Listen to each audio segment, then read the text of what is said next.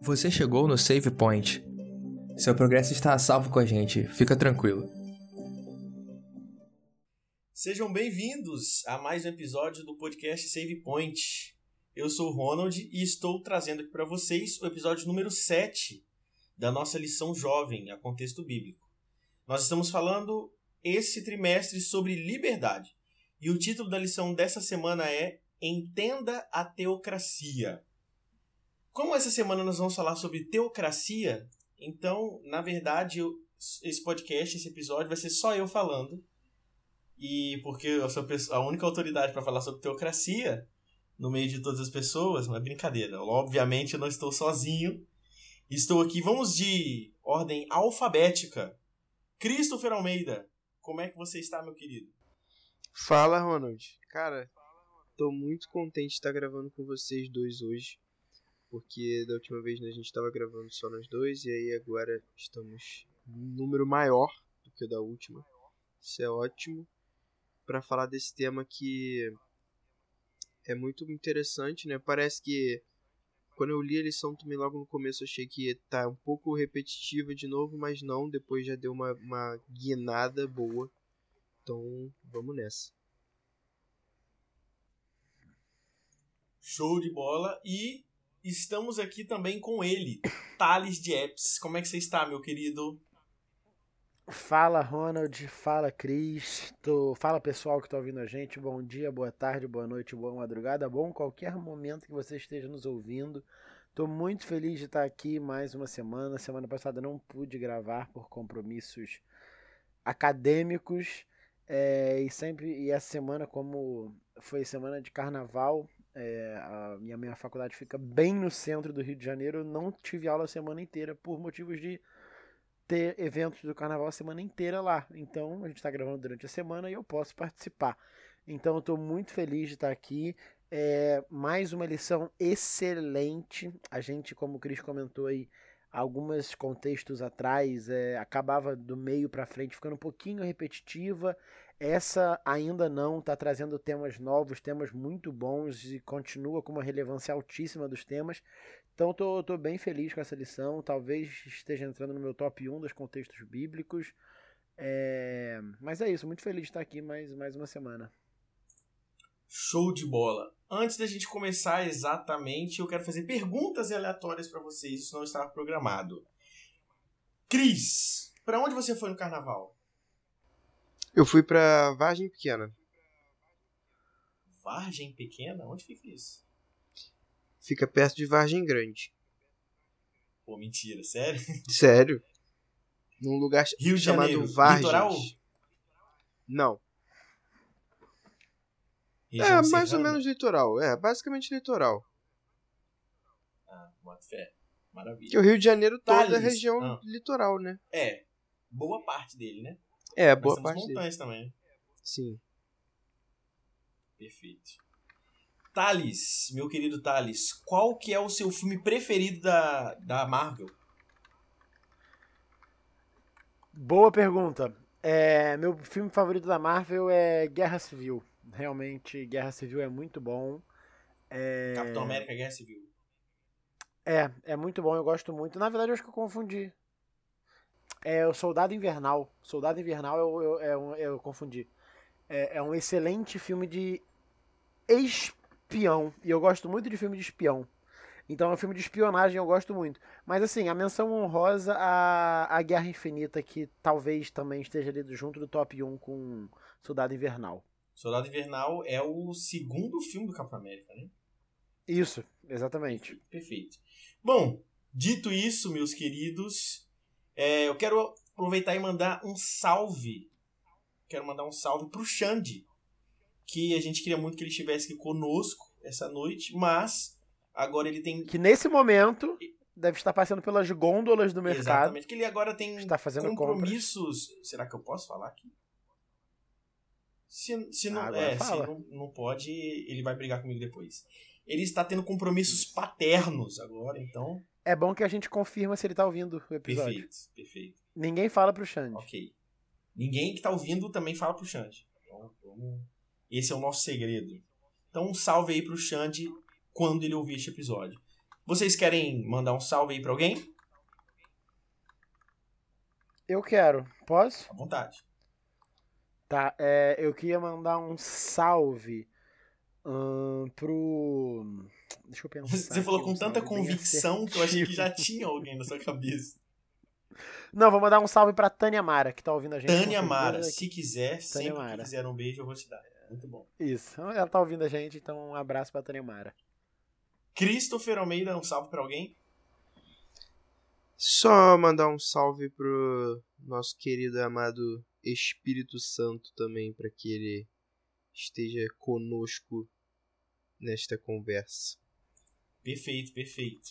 Inclusive, era exatamente isso que eu ia falar agora, né?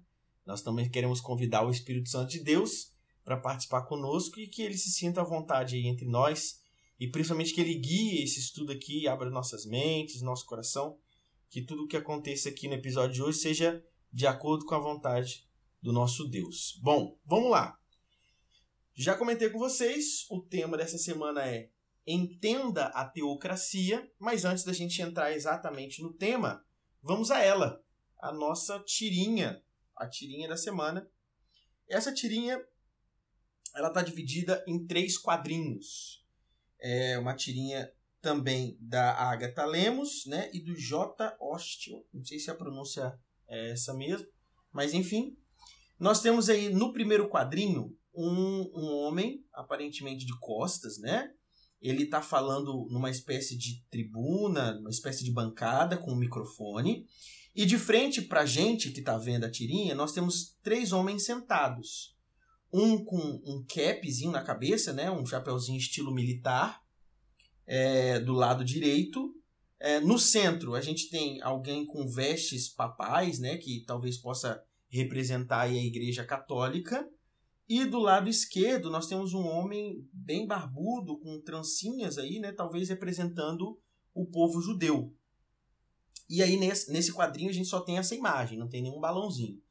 No quadrinho do meio, né, que são três quadrinhos, o do centro, a gente tem o homem que antes estava de costas, agora de frente. Na tribuna, de, onde tem o microfone, está escrito Reunião Ecumênica. Desculpa. E aí ele está falando o seguinte: precisamos restabelecer o reino de Deus aqui na terra e para isso devemos buscar o apoio do Estado. Beleza. E aí nisso, no terceiro e último quadrinho, aparece um quarto, um quinto personagem que não estava nos outros dois, né? É, aparentemente um homem também, de cabelo cacheado aí, que ele tá do lado do homem barbudo, né? Possível judeu aí. E ele pela, pelo estilo do quadrinho, né, pelo estilo do balãozinho, ele parece estar gritando. E aí ele vira para esse homem judeu e fala: corre que é cilada, rabino. Eu entendi a referência. Não, não sei vocês, mas eu entendi a referência. Bom, já que você entendeu a referência, Thales, fala pra gente aí, além da referência, o que mais você entendeu da tirinha. Tá, beleza. É, a referência, para quem não entendeu, é ao, ao meme do É uma cilada Bino. É, meme esse que é uma referência à série Carga Pesada. uma Excelente série. De dois caminhoneiros Brasil afora. E eu queria dizer também. Dois heróis. Estênio Garcia e Antônio Fagundes. Dois heróis nacionais. Antônio Fagundes e Estênio Garcia. Estênio Garcia e Antônio Fagundes. E eu queria dizer também de uma descoberta recente minha que Estênio Garcia, Estênio Garcia fez, é capixaba. e fez harmonização Fez facial a recentemente. harmonização facial também. Um abraço, inclusive, pro Estênio Garcia que tá ouvindo a gente. Ele é nascido em 28 de abril de 1932, ou seja, possui 91 anos, e ele nasceu na cidade de Mimoso do Sul, no Espírito Santo. Ela fica ali bem perto do Rio de Janeiro, perto ali de Presidente Kennedy, né?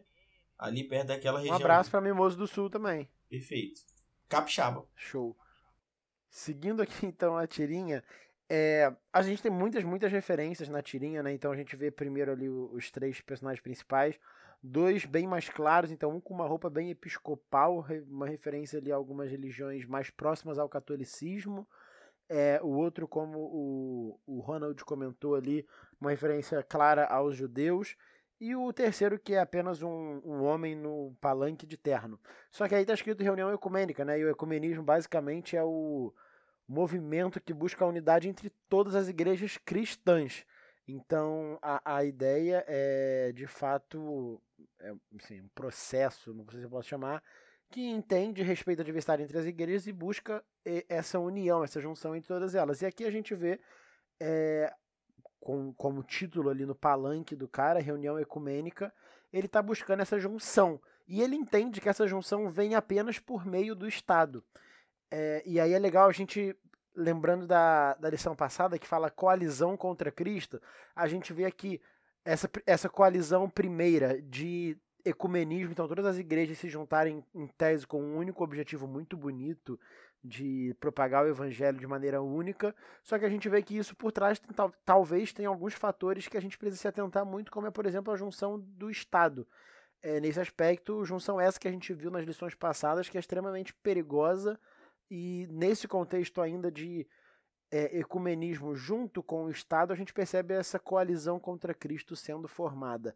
E aí, enfim, me parece ele como o cara tá no palanque, talvez ele é alguma figura política ou político-religiosa. Falando de teocracia, quando você junta é, muitos líderes de diversas religiões e isso mistura com a política, a, de você partir disso para um entendimento onde isso foi essas pessoas, um entendimento assim, não verdadeiro, mas é imposto de que isso foi enviado por Deus, se torna muito fácil de acontecer. Então, essa ligação que eu vi com a teocracia. Perfeito. E você, Cris, o que, que você percebeu aí que chamou sua atenção nessa tirinha? Cara, então, só um detalhe, não sei se vocês tiveram a mesma impressão. O, o rapaz na última tirinha ele já está se levantando para fugir. Está se levantando para poder já dar no pé. Cara, mas me chamou a atenção a mesma coisa, né, que o Thales estava comentando, né, sobre essa questão até do ecumenismo, que é um movimento, né, que busca trazer, reunir né, a questão da, das religiões para pontos que tenham convergência. E aí, só que a gente também não não defende isso, né? E a gente vai entender depois também um pouco melhor por quê. Mas porque a gente né, pensa que alguns pontos que são de, de diferenciação são importantes e devem ser preservados. Mas é, o que me chama a atenção também é que o rapaz que estava que parece estar discursando é, parece algum político. E esse outro personagem ali que o Ronald falou, que falou que tá com cap, eu realmente eu não sei o que ele representa. Se é uma referência a alguma. Será que é um turbante? Eu achei que ele tava com uma touca de banho. Pode ser. Ele só tá esperando o creme fazer efeito.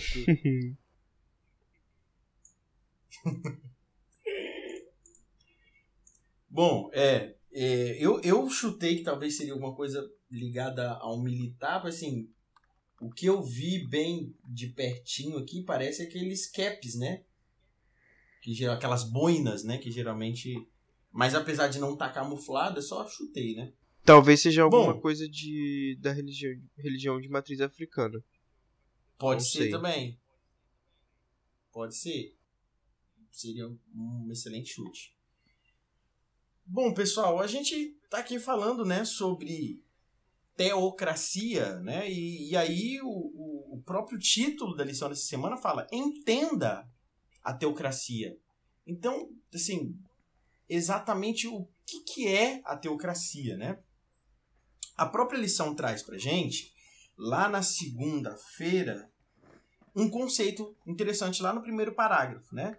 A lição traz para a gente que teocracia é uma forma de governo na qual todos os assuntos humanos, sejam temporais ou espirituais, civis ou religiosos, estão unidos aí sobre o controle de Deus. Né? A fonte dessa, dessa afirmação aí está na é, Liberty Magazine, né? edição de 1917, que a lição traz a referência para a gente. Mas basicamente, né, que a gente pode, resumidamente, a gente pode trazer como teocracia, é um, uma, uma, uma administração política, um regime político, que os líderes políticos desse Estado eles estão ligados diretamente à religião. E muitas vezes, além de líderes políticos, eles também são líderes religiosos. E aí a gente pode citar alguns exemplos, né? É, eu acho que um exemplo mais é, didático para a gente poder entender, a maioria das pessoas, apesar de talvez ter estudado isso há muito tempo, se lembra um pouquinho como é que era a administração no Antigo Egito. Até no, no, na própria Bíblia a gente tem alguns exemplos, né? Que a gente tem o faraó, que era considerado é, divino, né? Uma divindade, é, uma representação né? dos deuses na terra e tudo mais. E a gente tem o governo egípcio, de certa forma, trazendo essa crença religiosa, né? Junto aos faraós. E eles também eram é, os responsáveis pela administração política da, daquela região. Então, além de é, trabalhar as questões econômicas, trabalhar as questões sociais, o faraó também trabalhava as questões religiosas. Na verdade, ele quase que era o canal né, de ligação entre o povo egípcio e as próprias é, divindades, né, os próprios deuses egípcios. Mas a gente viu. Pode falar. É, não, só um comentário que, assim, a teocracia, grosseiramente, né, é o governo divino, então o governo que que o, mescla a, o poder religioso com o poder político. É, só que em alguns casos, e aí o caso do, do Egito é muito boa, é, não é que, por exemplo, o, pelo que eu sei, se eu estiver errado, me corrija, mas eu acho que é, é, algo assim. O faraó ele não era apenas um representante, mas ele era a encarnação do deus Horus. Então ele não era só uma pessoa que foi falada pelo, pela divindade, ah, governe. Ele falou, cara, você é o deus, você é a encarnação do deus Horus aqui. Então, às vezes, chegava no nível da, da própria pessoa ser considerada um Sim, deus. Exatamente. E também a, a gente tem algumas. É, algumas diferenças mais atuais né, disso. Então, por exemplo, lá no Irã, talvez Irã, no final da década sim, de 70, sim. com os ayatolás, não sim. foi? Irã, Arábia Saudita então, algo bem mais também. próximo. É isso aí. Ah, um outro exemplo que muitas vezes passa despercebido é o próprio Vaticano, que é considerado um Estado né? E também é, é, apesar de não ser, a gente está acostumado a assim, ah, a teocracia é só nos países muçulmanos, né, os países islamizados, mas não, né? O Vaticano é um país cristão, católico e também é, é uma teocracia, porque o chefe de estado do Vaticano é o próprio Papa, né? Nesse caso, atualmente Francisco I. Você ia comentar mais alguma coisa, Cris? Não, eu ia falar isso, que o Vaticano ele é uma monarquia absoluta eletiva teocrática. Porque exatamente é como se o, o governante principal ali, ele é a autoridade máxima religiosa e a autoridade máxima política daquele lugar, né, daquele estado, digamos assim. O Ronald, e a gente tem ainda algum outro caso que assim não é configurado uma teocracia, mas a gente vê, por exemplo, algum, algumas situações, até de certa forma no Brasil, é quando algum representante ele perde um poder, ele perde expressividade popular quando ele não segue uma determinada religião. Ou quando ele é de alguma outra religião. Então, isso de fato não é uma teocracia, mas, por exemplo, no Brasil, se você vê é, um, um contexto aqui que eu acho que não aconteceu, pelo que eu lembro, se a gente tivesse algum, algum presiden, é, presidenciável, algum presidenciável é, muçulmano, talvez esse cara não tivesse tantos votos pelo simples fato de ser muçulmano e não seguir o catolicismo, ou talvez o cristianismo reformado, né, de, de maneira mais ampla. Então tem isso de certa maneira também que não é uma teocracia, mas é uma certa influência do, do poder religioso ditando alguns rumos políticos, né? Sim, sim, perfeito. É, é importante a gente perceber o seguinte: a principal característica da teocracia, assim, o que pode resumir para vocês entenderem a grosso modo, é quando você tem uma administração política que tem uma ligação direta com a religião. Porque, por exemplo, ah, hoje em dia a gente pode dizer o Brasil ele é uma democracia, é, o Brasil é uma república federativa, a gente tem representantes religiosos, tanto de protestantes quanto de católicos, exercendo é, cargos públicos, tanto no poder legislativo quanto em poder executivo, em vários estados e municípios, só que a nossa, a, a, a, nossa, a nossa Constituição, ela traz o Estado como laico. Então a gente não pode, pelo menos essas pessoas que são religiosas e estão no poder, não podem governar de acordo com a religião que elas professam. Né? Elas podem estar nesse cargo, mas elas não podem impor a religião de, né, pessoal de cada uma delas. Ronald pergunta: é, existe diferença então entre ter um. É, ser uma teocracia e ter um Estado com uma religião definida. Não necessariamente um Estado, por exemplo, o Brasil eu sei que deixou de ser um Estado. Passou a ser um Estado. É, laico. Passou a ser um Estado laico lá no final de 1800. Isso. Mas antes não quer dizer que era teocrático. Não era teocrático. Né? A gente tem, inclusive, ali é, em 1800, ainda uma espécie de império, né? que tinha uma, uma, uma ligação direta com a Igreja Católica na época, mas apesar disso, né, era um império político, né? Não, não misturava as questões, não era uma teocracia. Por quê? Porque o principal chefe de Estado não era o chefe da religião. Eu acho né? que é, é mais você... quando é a mesma figura, né? Exatamente. Fica muito mais claro quando a gente tem a mesma figura ocupando os dois cargos, tanto como chefe político quanto chefe religioso. Beleza? Deu, acho que deu pra, pra galera entender, né? Mais ou menos aí. Bom, e aí, entrando no conteúdo que a, a lição traz pra gente, se a gente for parar, a gente deu vários exemplos aqui, né? Demos exemplos do passado, demos exemplos do presente, de religiões diferentes que possuem é, certas influências em países hoje em dia. E aí eu queria já aproveitar e lançar a primeira pergunta para os meninos, para a gente poder debater um pouco, e para você que está ouvindo a gente também começar a pensar um pouquinho sobre essa pergunta, que é por que, que a forma teocrática de governo ela deve ser rejeitada nos dias de hoje? Será que a gente precisa rejeitar essa forma política? Quem quer começar? Respondendo. Essa bomba. Posso começar então. Cara, eu acho que tem muita discussão, né, acerca disso e quando as pessoas levantam essa ideia, elas até podem ser sinceras, né, com relação a esse tópico. Mas vindo um pouco na pegada do que a gente estudou nas últimas duas semanas, né, falando sobre não misturar, né, é, a política, né, com a religião, a gente tem até já uma. A, não misturar, na verdade, a igreja com o Estado, né, no caso. A gente já tem um spoiler, né, do porquê a gente não deve defender isso atualmente. Então, pegando um gancho também do que a gente já falou nas duas últimas semanas. Mas a lição também apresenta um tópico interessante, que é sobre a questão do, do trono, né? Que justamente para a gente não fazer algo, não querer que seja feito algo agora que não foi determinado por Deus. Que Jesus, nos últimos né, momentos dele aqui na terra, ele não deixou nenhuma ordem para que isso fosse feito e ele também não fez nada que levasse os seus discípulos a entenderem que esse era o caminho a ser seguido. E aí acho que até o Thales pode comentar um pouco sobre essa questão do trono, né? Depois do trono de, de Davi que eles são apresenta. Se não, eu posso comentar também, já vou adiantar. Que a lição até apresenta, se eu não me engano, na parte de terça-feira, que fala do trono de Davi. Que foi feita uma promessa né, a Davi de que o trono dele seria estabelecido para sempre. Só que chega em determinado momento que o trono de Davi ele é destruído, assim, não tem mais rei em Israel, então não tinha ninguém da linhagem de Davi no trono. Então a gente fica pensando, poxa, então será que Deus não cumpriu sua promessa naquele momento? Claro que não, né? Deus sempre cumpre suas promessas.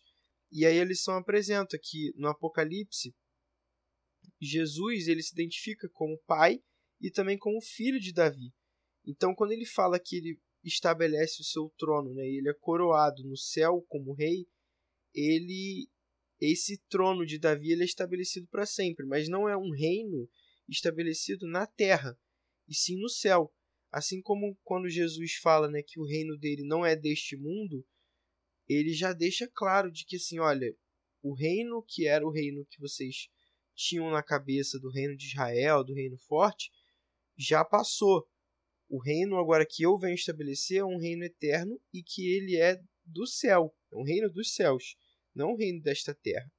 Então, resumindo, né, não dá nenhum indicativo para gente de que a gente deve buscar estabelecer esse reino físico aqui na Terra, mas sim um reino espiritual. Então, por exemplo, a gente deve viver como se a gente já fosse cidadão desse reino celestial. Então, agir como se a gente já estivesse no céu, levar a misericórdia, levar a paz às outras pessoas, como se a gente já estivesse no céu. Porque essas são as características desse reino celestial. Mas não que a gente estabeleça esse reino aqui com uma figura política religiosa comandando tudo, né? E aí, assim, sempre tendo o plano, plano de fundo o, os problemas, né, as consequências ruins que a gente já falou nas duas últimas semanas, que eu não vou repetir aqui novamente. É, eu entendo assim que de maneira não, não grosseira, mais direta, é, o porquê disso é porque não há revelação que fala, que fale que onde haverá alguma outra teocracia senão o trono de Davi é, na figura de Cristo. Então, o porquê que a gente não deve buscar uma teocracia hoje é porque Cristo não pediu. Ponto. A gente está aqui enquanto cristão é, para viver o aqui, o, o aqui agora, buscando o lá e além, é, entendendo que o, o reino de, de Cristo não vai se consumar de fato aqui, mas a gente está vivendo essa experiência, nos preparando para viver com Ele lá. É, e aí sim viver essa teocracia perfeita quando formos pro quando formos salvos e, e, enfim, vivemos na eternidade com Cristo. Essa teocracia é a que a gente deve buscar. E essa teocracia, como a gente busca ela hoje, é pregando o evangelho, que foi o que Cristo pediu pra gente. Então, para mim, de maneira muito direta, é, cara, eu não devo buscar uma teocracia é, nas maneiras tradicionais, no sentido do, com que a gente viu no, acontecendo no mundo até hoje, porque Cristo não pediu. E aí, e, e se alguém fala que é para buscar uma teocracia, está indo contra a escritura bíblica. Então, é, é, acho que é bem direto, né? Como eu falei, não é grosseiro, mas é direto que não está na Bíblia que isso vai acontecer aqui na Terra. Isso vai acontecer só no, num cenário de perfeição, sem pecado.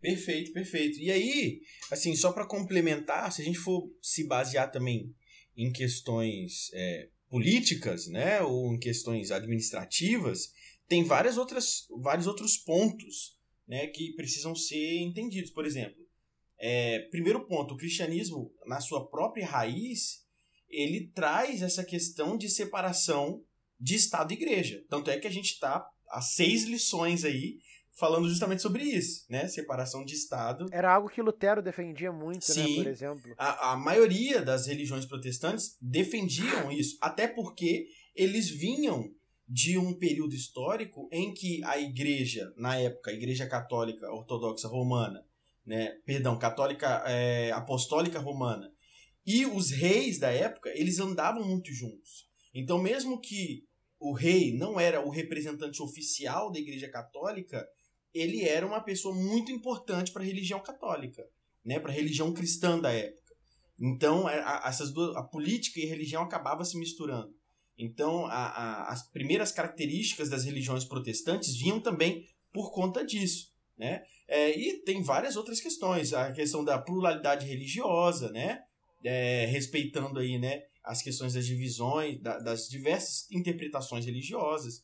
Nós, do podcast Save Point, somos adventistas do sétimo dia, mas nós temos amigos que são de outras religiões, cristãs também, e que talvez né, seria é, muito difícil para nós adventistas sermos governados por uma religião cristã que guarda o domingo, por exemplo. Então a gente né, teria essa dificuldade, entre outras várias dificuldades. Né? É, outras questões sobre interpretação da própria religião, né?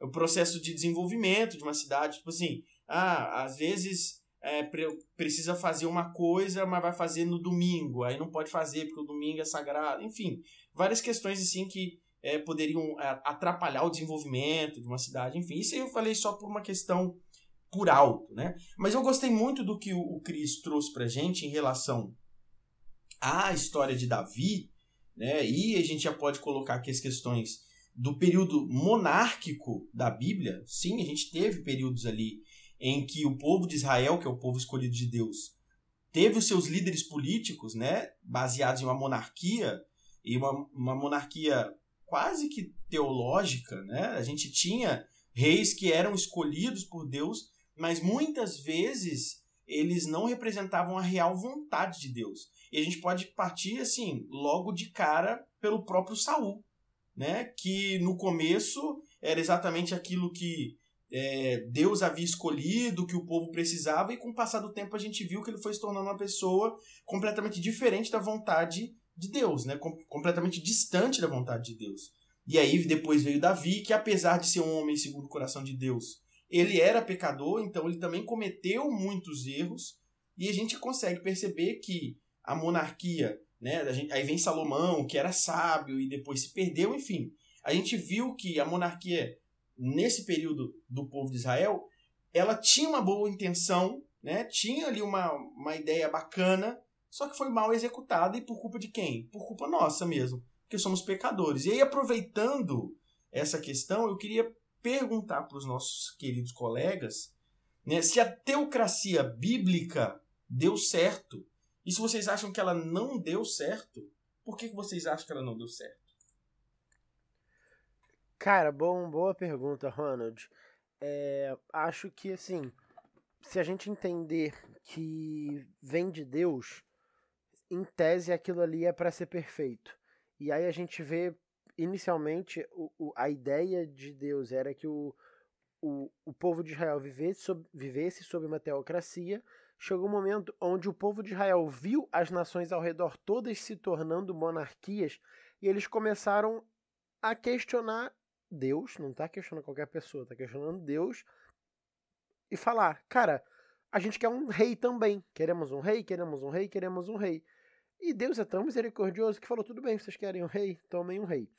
É, e aí se tornou uma monarquia teológica, como o Ronald comentou ali, onde Deus es escolhia o governante. Só que Deus escolheu o governante não tira o livre-arbítrio do governante fazer o que ele quiser. Então, antes a gente tem ali basicamente o período dos juízes, de maneira bem mais ampla assim, onde a gente não tinha uma figura monárquica, e depois a gente passou a ter a, a monarquia. Então, é, partindo da ideia de que Deus é perfeito e ele não faz nada imperfeito, era para funcionar. Só que aí entrou um fator incrível chamado ser humano na jogada. E quando entra o ser humano na jogada, sempre dá problema. É, então, não, não funcionou nesse aspecto. Porém, a gente tem que ter por trás de tudo a ideia do, do grande conflito, é, da boa nova, da pregação do evangelho, onde tudo culmina em Cristo. Então, tudo que aconteceu foi com o objetivo de que Cristo viesse à Terra para nos salvar. E, e, e, essa maneira desse governo com que Deus instituiu, ainda que com muitos percalços, serviu para que o Messias viesse. Então, o, o, a ideia é a gente entender que era para ser perfeito, por causa do ser humano não foi, mas pela misericórdia de Deus, mesmo com tudo que o ser humano tentou estragar, ainda assim é, a missão de Cristo foi cumprida, que era vir morrer por nós. A gente tem uma, uma série sobre isso, especificamente, que se chama Israel, Ascensão e Queda. Então, para quem não lembra, pode dar uma conferida lá nos episódios, a gente passa toda essa parte, a gente comenta um pouquinho sobre o período dos juízes por alto, depois entra na parte do reino de Israel, né, entre os reis e tudo mais. E até a queda e explica os motivos de por que não deu certo. Mas tentando resumir aqui, sempre o povo, né, de Deus nessa época dali que a gente está falando, como o Thales né, já comentou, a questão dos juízes. Os juízes eles eram figuras que, que eram eram figuras ali de autoridade perante o povo para julgar as questões que tivessem dentro do povo, mas principalmente também liderá-los nas batalhas, porque o povo ali nessa época passava por bastantes conflitos, né, entre as nações vizinhas, inimigas e tal. Então o papel do juiz era justamente um papel de como se fosse um líder mesmo desse povo nessas batalhas. Mas é interessante que, mesmo nessa época dos juízes, onde ainda não se tinha um rei, você não tinha essa figura do juiz como uma figura que reunia tanto a parte religiosa como política. Porque você ainda tinha a tribo dos levitas, né, porque já tinha sido estabelecido, sumo sacerdote, essas coisas todas. Então, assim, eram serviços separados, né? eram serviços distintos. Então, a gente, mesmo que a gente tenha essa teocracia ali, você não tem uma figura que faz as duas, os dois papéis. E nem quando vem o período dos reinados, né, dos reis, isso também não acontece. Você vê um exemplo muito claro disso quando Saul decide pegar e fazer o que era o papel do sumo sacerdote, que nesse caso era Samuel, se não me engano, que antes de ir para a batalha ele decide fazer o sacrifício para pedir o favor de Deus durante a batalha. E quando ele faz esse sacrifício é quando Deus rejeita ele, porque ele estava tomando para si uma prerrogativa que não era dele, que era do sacerdote. E uma das razões também pelo que o povo queria um rei é que é pior né, do que essas outras que o Thales também já tinha comentado, que seria uma figura pior do que a dos juízes, era porque o rei, na época, ele era uma figura para os outros povos digna de adoração. Então, os reis ele eram, eles eram figuras que para os outros povos era uma pessoa que ela você tinha que se curvar diante do rei, você tinha que se humilhar, você tinha que é, pagar tributo, você tinha que prestar conta, essas coisas que para os juízes da época não tinha. Você não vê ninguém se curvando diante de. esqueci o nome lá, do, de Sansão, por exemplo. Porque ele não era um, um rei, ele era um juiz. Então, tipo, e os juízes, eles eram mais dire diretamente escolhidos por Deus mesmo. Porque você vê que depois os reis eles Saul ele foi escolhido por Deus, depois que Saul é rejeitado, é escolhido Davi, mas depois de Davi, todos os reis são filhos de Davi. E daí entra aquilo, era linhagem e tal. Então, tipo, entrava rei que fazia o que era errado, mesmo Deus tendo deixado diversas regras para esses reis, né? Mas assim, os juízes você tinha que eram figuras que realmente eram escolhidas por Deus e que não tinha relação com com filho, com nada do tipo. Eram, realmente eram escolhidos por Deus de acordo com cada tribo ali. Mas os reis não. Então, assim, tentando, né, para chegar no, na conclusão, dá errado justamente porque os reis param de fazer uma das coisas que era um mandamento para os reis, que era justamente deles terem ali o livro da lei, deles lerem aquele livro todos os dias, como se fosse uma meditação, reescrevessem esse livro para que aquelas palavras nunca saíssem do coração deles. Quando a partir do momento que eles começam a fazer o que era da cabeça deles, e você vê um exemplo disso, Salomão, é, de, na verdade Salomão não, é o filho de Salomão, que eu esqueci o nome agora, se era Jeroboão, se não me engano, que ele coloca que ele ia ser muito mais, ele ia, a mão dele ia ser muito mais pesada que a do pai dele. E aí você vê que aí começa dali as coisas a dar errado. E também com Salomão, quando ele mostra né, todo, todas as riquezas que o reino dele tinha e tudo mais. Então você vê que esse lado né, de tentar puxar para a glória do homem e do reinado, as coisas começam a desandar. É interessante você comentar isso, Cris, porque se a gente avança um pouquinho na história, e a gente vem ali para o período moderno, mais ou menos, ali a, gente, a partir de, do século XIV, século XV, a gente tem também é, a, a transferência de poder, que a gente chama de centralização de poder, nas mãos de homens que estão ligados a uma família nobre, uma família importante, né, que são proprietários de terras, e esses homens se tornam reis. Eles se tornam, né, é, de certa forma, é, administradores daquela região, e mais do que apenas reis, eles têm ali a, o apoio da Igreja Católica da época.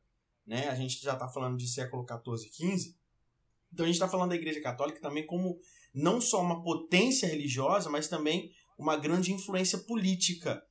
Então a gente tem um surgimento ali de alguns reis que eram vistos como figuras divinas. Né? Por exemplo, a gente tem alguns reis que é, algumas pessoas acreditavam que eles poderiam até ter o poder de curar. Então, ah, eu tô com meu filho doente, eu levo lá no rei e o rei vai curar o meu filho. Por quê? Tamanha a questão de ligação do rei com com Deus, né, com a divindade, no sentido de que ele era não só um exemplo de poder político, mas ele também era um servo né, religioso. E a gente tem ali os dois poderes, um dando né, força para o outro. Tanto a igreja cristã da época fortalecendo o poder político dos reis, quanto também os reis ali fortalecendo o poder religioso da igreja católica apostólica romana desse período.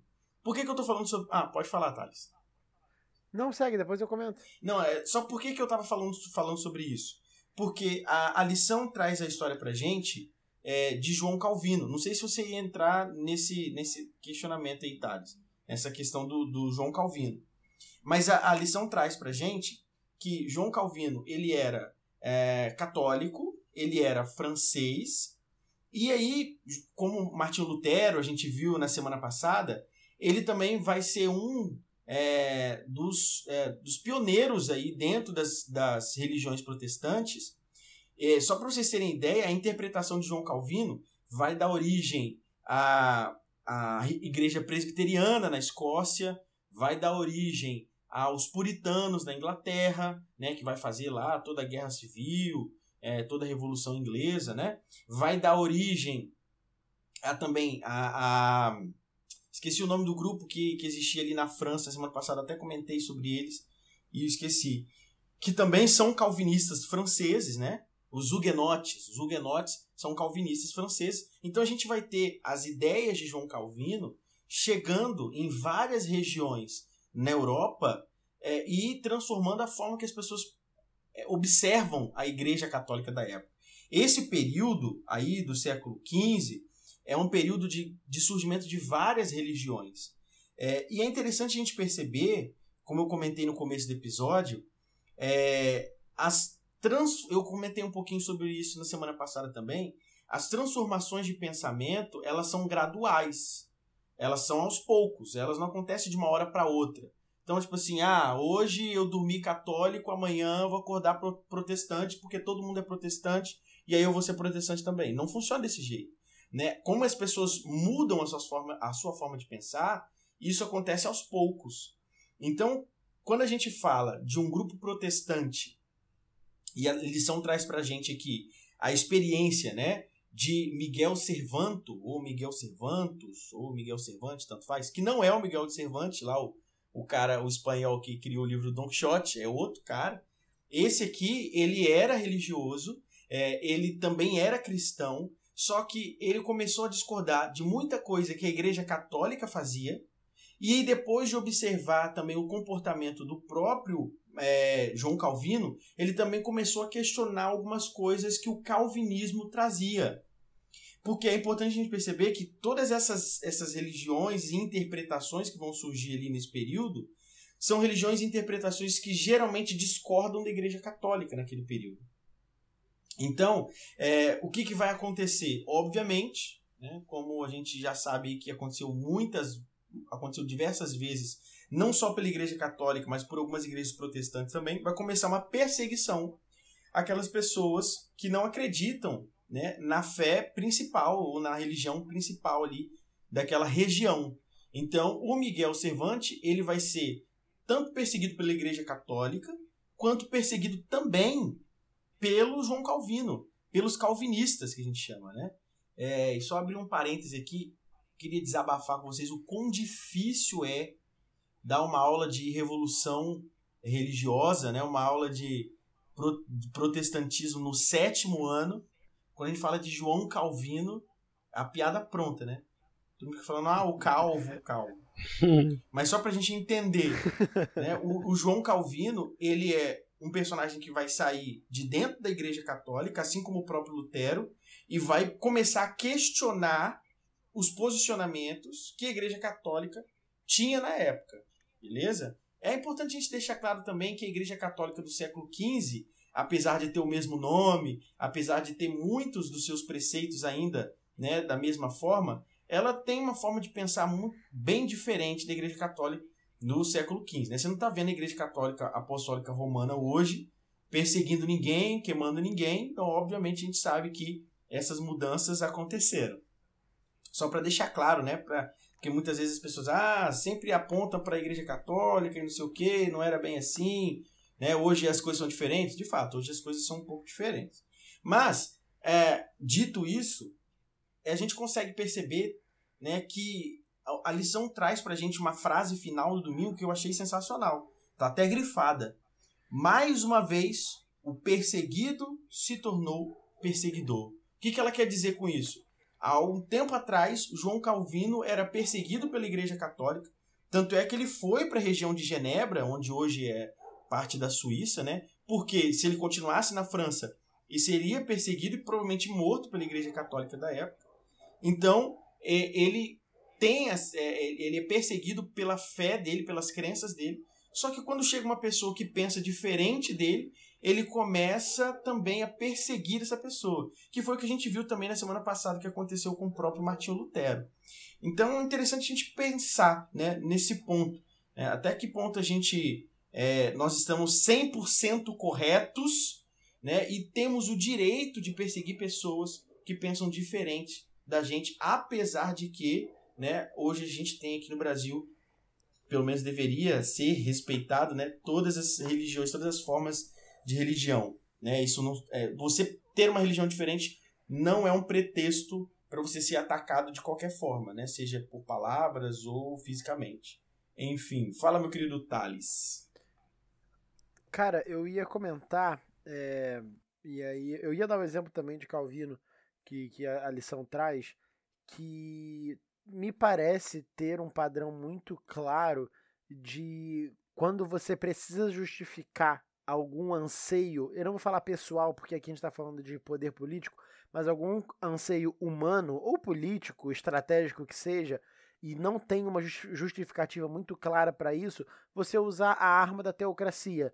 E aí eu trouxe aqui na, na última lição que eu participei, e agora faz mais sentido ainda, é, quando a gente tem ali o início da marcha pro oeste nos Estados Unidos, a muitos dos americanos, né, americanos ou enfim os, alguns europeus que vieram fugindo das guerras ali do, do continente deles, é, após a após a, a, independência das três colônias nos Estados Unidos, eles queriam expandir para o oeste e, e, nesse caminho você tinha mexicanos, você tinha índios e, e os americanos, enfim, estavam imbuídos de um sentimento que foi chamado como destino manifesto, que eles, eles entendiam que eles tinham é, o dever divino que Deus colocou para eles de levar a fé cristã pro, pro resto do, do espaço ali dos Estados Unidos que não era deles, novamente. Alguns eles compraram, outros eles mataram as pessoas, por exemplo, o Texas, eles teve uma guerra grande ali com os mexicanos para conquistar o Texas.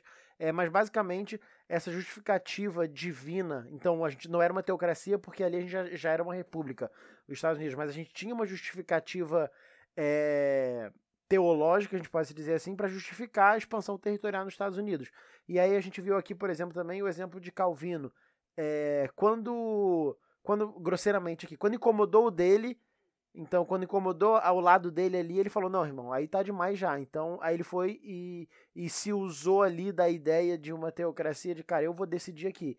Então, me parece muito que quando esbarra num anseio político, pessoal, estratégico, é, é, é, é, é, essa é a chave, sabe? Você não está fazendo aquilo ali por amor à obra, porque se você está fazendo aquilo ali por amor ao evangelho, você nunca vai oprimir ninguém, porque a gente sabe que Deus é um Deus contra a opressão, que nunca oprime, mas pelo contrário, liberta da opressão. Então a gente vê que se qualquer teocracia que se diz teocracia está oprimindo, não é, uma teo, não é uma teocracia. E aí a lição de quinta traz uma frase muito forte, que eu até postei hoje, que diz assim: que é uma completa fraude que algum líder político ou religioso de hoje reivindique algum tipo de autoridade teocrática com base em suas próprias invenções. Então é isso. Se você está com algum anseio próprio pessoal, isso não é uma teocracia verdadeira. Era isso que eu, que eu ia Só para fazer um comentário em cima disso também, que é parecido também o que o que os reis usavam também para poder é, como é que eu posso dizer legitimizar né, a sua autoridade, porque tinha uma crença da época de que o monarca ele reinava por causa da vontade de Deus e não da vontade do súdito. Então, justamente por causa disso, né, até alguns eram chamados de Deus Rei e tudo mais, É, acho que o próprio Luís XIV, se eu não me engano, tinha isso muito, muito presente e que a reforma protestante ela não modificou isso na época, né? Porque continuou tendo reis e tudo mais e tipo ela não ia contra contra esse ponto. Ela apenas tipo é, destacou uma outra parte, né? De que assim, de que uma vez que o rei reina pela vontade divina, se ele não faz mais a vontade de Deus, ele passa a perder a sua legitimidade, né? Perfeito, perfeito. E aqui a gente já está se assim, encaminhando para o final, mas antes da gente encerrar por completo, eu queria jogar mais uma bomba aqui no colo dos nossos queridos. A nossa última perguntinha, só para a gente poder fechar né, esse assunto. E aqui eu vou trazer uma questão pessoal. E aí a pergunta que eu faço, não só para o Thales e para o Cris, mas para você que está ouvindo a gente aí, se a igreja adventista da qual nós fazemos parte, né, se tornasse uma teocracia, o mundo ou o país ou o estado, enfim, seria melhor do que hoje ou melhor do que outros lugares? O que, vocês acham? Você diz então, tipo, só para poder esclarecer, né, que o o administrador da igreja adventista, né, o presidente da igreja adventista, fosse também o representante político do estado ou do país, seja da cidade, enfim. Né? Isso. Né? Isso, de uma região ali. Isso. Hipotética. E aí, Thales? Eu, você. Cara, eu acredito, é, como a gente vem falando até aqui, na separação total entre igreja e Estado. Então eu entendo que não, não seria bom. É, e aí eu até de maneira geral, que no off aqui a gente comentou, ah, mas seria bom para quem? É, dando talvez a entender que, pô, pode ser bom pros adventistas. Cara, aí eu acho que esse bom pros adventistas é no sentido de que, ah, não vai ter mais uma prova no sábado. Ah, beleza, vai ser muito mais confortável. Eu não diria bom, mas sim confortável pros adventistas. Mas a partir do momento onde você une o poder político com o poder religioso, é, você, você dá muito poder para uma figura ou uma comunidade, uma instituição única. E isso abre muita brecha para corrupção, para centralização, para corrupção, para centralização, para perseguição, para opressão. Então, e, e, e é, o, é, o que eu falei, é o que a gente comentou aqui. A gente não deu nenhum exemplo bom de quando aconteceu isso. Então, por que que, é, que prepotência é essa do Adventista de achar que se fosse o Adventista seria bom? Sendo que a gente não tem revelação bíblica onde isso vai acontecer novamente na Terra e a lição traz exatamente que a única teocracia que vai acontecer verdadeiramente e vai ser boa é quando Cristo assumiu o trono de Davi, no sentido de que estaremos todos no, é, no paraíso com ele. Então, cara, sendo direto, não. Acho que não seria bom. E acho que é algo que, além de não ser bom, a gente não deve lutar por isso, no sentido de que, não tô falando de ser uma teocracia, mas de é, ter essa aproximação entre o Estado e a nossa religião ou qualquer outra religião. A gente vem falando aqui desde a primeira lição que a Igreja Adventista defende a liberdade religiosa e a separação total entre Igreja e Estado. E eu chegar aqui na lição 7 e falar, pô, seria legal ter um presidente que também é pastor da IASD seria completamente hipócrita. Então eu acho que, embora em alguns aspectos se tornasse muito mais confortável ser adventista, é... não. Obviamente a gente está falando de aqui um cenário distópico barra utópico, entenda como quiser. É, porque a gente sabe que a escritura fala que o que vai acontecer, inclusive, vai ser o oposto disso, né? Vai ter essa junção, mas não vai ser com o adventista. Então, é, acho que não, não seria bom. Sim, eu também concordo que não seria bom. E pegando até esse gancho, né, do que a gente já tinha comentado aqui até antes de começar a gravar, é que eu fiz a pergunta, né, seria bom para quem, né? Porque a gente já comentou sobre isso numa lição passada sobre a questão da liberdade. E a gente vê aí, é, eu gostei muito dessa pergunta do Ronald porque a gente viu já duas vezes, dois episódios em que o, o oprimido se tornou opressor, né? Então, a gente que pensa que nós somos oprimidos hoje e gostaríamos de estar né, no, no poder, estar no controle, pô, muito, muito possivelmente estaríamos oprimindo alguém também. Então, assim, e aí às vezes isso foge até do controle é, da gente que está inserido nisso. Porque, por exemplo, você vê como que as religiões de matriz africana são perseguidas e sofrem atentados né, é, recorrentes de cristãos. Então, assim, claro que eu acredito que a maioria dos cristãos não concordam com isso, mas ainda assim existem alguns que, que defendem, ou que, pelo simples fatos, pelo simples fato de pensarem é, diferente, desde, desde, desde, ih, não vai sair essa palavra, mas enfim. É, tiram né, essa, a legitimidade dessas religiões e isso acaba gerando perseguição.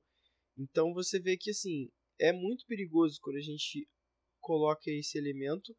Então realmente assim seria muito muito complicado e talvez até fizesse um desserviço, prestaria um desserviço para a religião. Porque você vê, o Ronald até comentou né, sobre a questão de como a Igreja Católica dos dias de hoje sofre pelo histórico do que ela do que essa religião fez antigamente. Por mais que tenha mudado várias coisas, tenha sido reformado e tudo mais, ainda assim tem muito dessa visão do que do que foi feito anteriormente. Então, isso também seria, né, caracterizado isso seria posto também para a igreja adventista caso isso viesse a acontecer nesse cenário aí, né, de hipotético que a gente está falando. Então não seria bom, não seria solução, por mais que para a gente, né, de certa forma fosse mais cômodo, a gente tem que pensar também sempre nos outros, no direito do outro. Então, se é aquilo que eu falo, né? Se a gente sempre preza pela nossa liberdade, a gente precisa também pregar e levar a liberdade para todos os outros.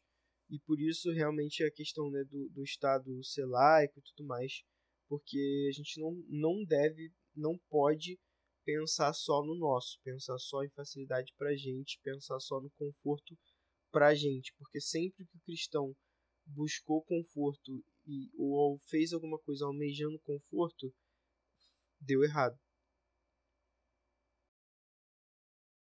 Perfeito, meus amigos. E aí eu acho que eu posso encerrar aqui e eu vou trazer de volta uh, um, o, primeiro, o primeiro parágrafo da, da lição de quinta-feira passada, dia 8 de fevereiro, que foi algo que eu até separei aqui, que me tocou muito, que está lá em Apocalipse 12, 13, 17. E eu vou reler, eu li semana passada no episódio passado e eu vou reler de novo, para que fique bem claro.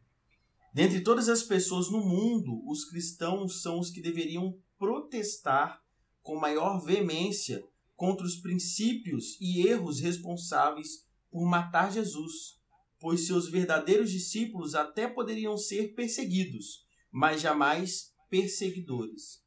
A transição de, qual, de qualquer cristão para o papel de perseguidor faria dele um discípulo do dragão e não de Jesus. Então, que a gente possa sempre ter em nossa mente de que nós seremos perseguidos nessa terra, mas que deixaremos de ser cristãos se passarmos para o lado daqueles que são perseguidores. Um abraço, meus queridos, para você que esteve aqui conosco até agora. Quero agradecer aí a participação dos meninos também e dizer que a gente fica muito feliz de estar de volta e muito feliz de vocês estarem escutando a gente. É, queria aproveitar também para dizer que é importante lembrar aí que a gente está né, em diversas plataformas, que você, por favor, compartilhe né, esse episódio de hoje com aquele grupo do WhatsApp lá, onde você é professor da escola sabatina, dos jovens. Manda esse episódio para essa galera, para eles poderem ouvir aí na sexta-feira de noite, para poder enriquecer ainda mais uh, o debate né, na escola sabatina no sábado pela manhã. E se você quiser falar com a gente, nós estamos lá no Instagram, arroba. Lá você pode nos enviar aí suas dúvidas, suas sugestões, né? Tudo você pode conversar com a gente direto por lá. Nós também temos um e-mail e você pode entrar em contato com a gente pelo pod.savepoint.gmail.com né? Tanto no Instagram quanto no e-mail. É o nosso meio né, de interação com vocês e por isso vocês podem mandar também os seus pedidos de oração que nós estaremos orando por vocês. E aproveitando, não esqueçam de orar pelo nosso podcast, né? As orações de vocês sempre serão muito bem-vindas e vão sempre nos motivar aí a estar junto ao Espírito Santo de Deus para que nosso trabalho missionário continue. Muito obrigado pela presença, pela preferência. Nos vemos no próximo episódio. É isso aí e até mais.